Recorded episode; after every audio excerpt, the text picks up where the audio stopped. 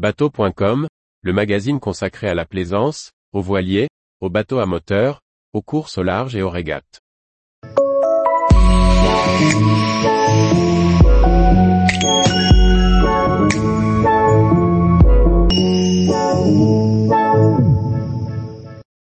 La jeune fille et la mère, quand Netflix revisite le tour du monde de Jessica Watson. Par Maxime le Riche. Sorti sur Netflix, La jeune fille et la mère ou True Spirit dans sa version originale, relate le tour du monde en solitaire, sans escale et sans assistance effectuée par Jessica Watson, une navigatrice australienne à peine âgée de 16 ans. Une belle histoire, desservie par plus d'une approximation. La jeune fille et la mère est une adaptation d'un ouvrage rédigé par Jessica Watson en 2010. La skipper australienne y relate le tour du monde qu'elle a réalisé à 16 ans, en solitaire, sans esca et sans assistance. Partie le 18 octobre 2009 de Sydney, elle y reviendra 210 jours plus tard, après avoir viré les trois caps et traversé trois océans.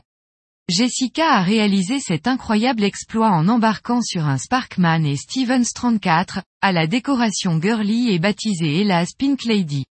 Réalisée avec un faible budget, les scènes de navigation ont majoritairement été tournées en studio, et sont hélas grossièrement réalisées. Les quelques plans tournés en mer, dans les environs de Sydney, sauvent la mise et redonnent un semblant de réalisme à cette adaptation.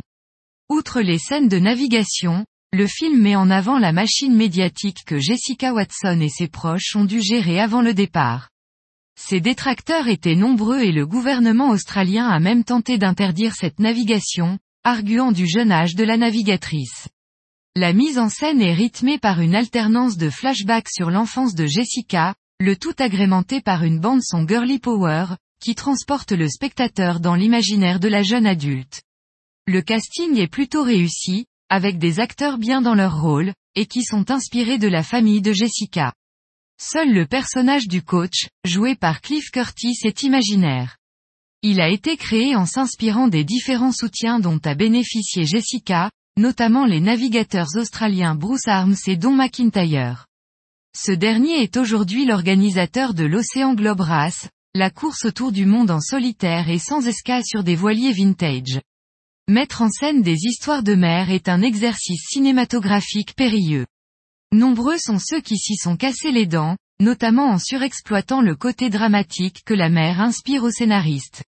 Cette production Netflix ne déroge pas à la règle, et certaines scènes sont dénuées de tout réalisme.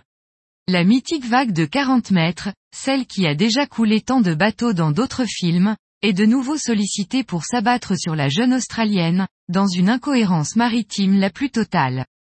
La jeune fille et la mère relatent une belle histoire de marin et permettra à toutes les générations de découvrir l'épopée de cette jeune skipper. S'il est évident que les navigateurs ne se retrouveront pas dans les approximations techniques et les scènes tournées en studio, ce film reste néanmoins un divertissement agréable pour un jeune public. Tous les jours, retrouvez l'actualité nautique sur le site bateau.com. Et n'oubliez pas de laisser 5 étoiles sur votre logiciel de podcast.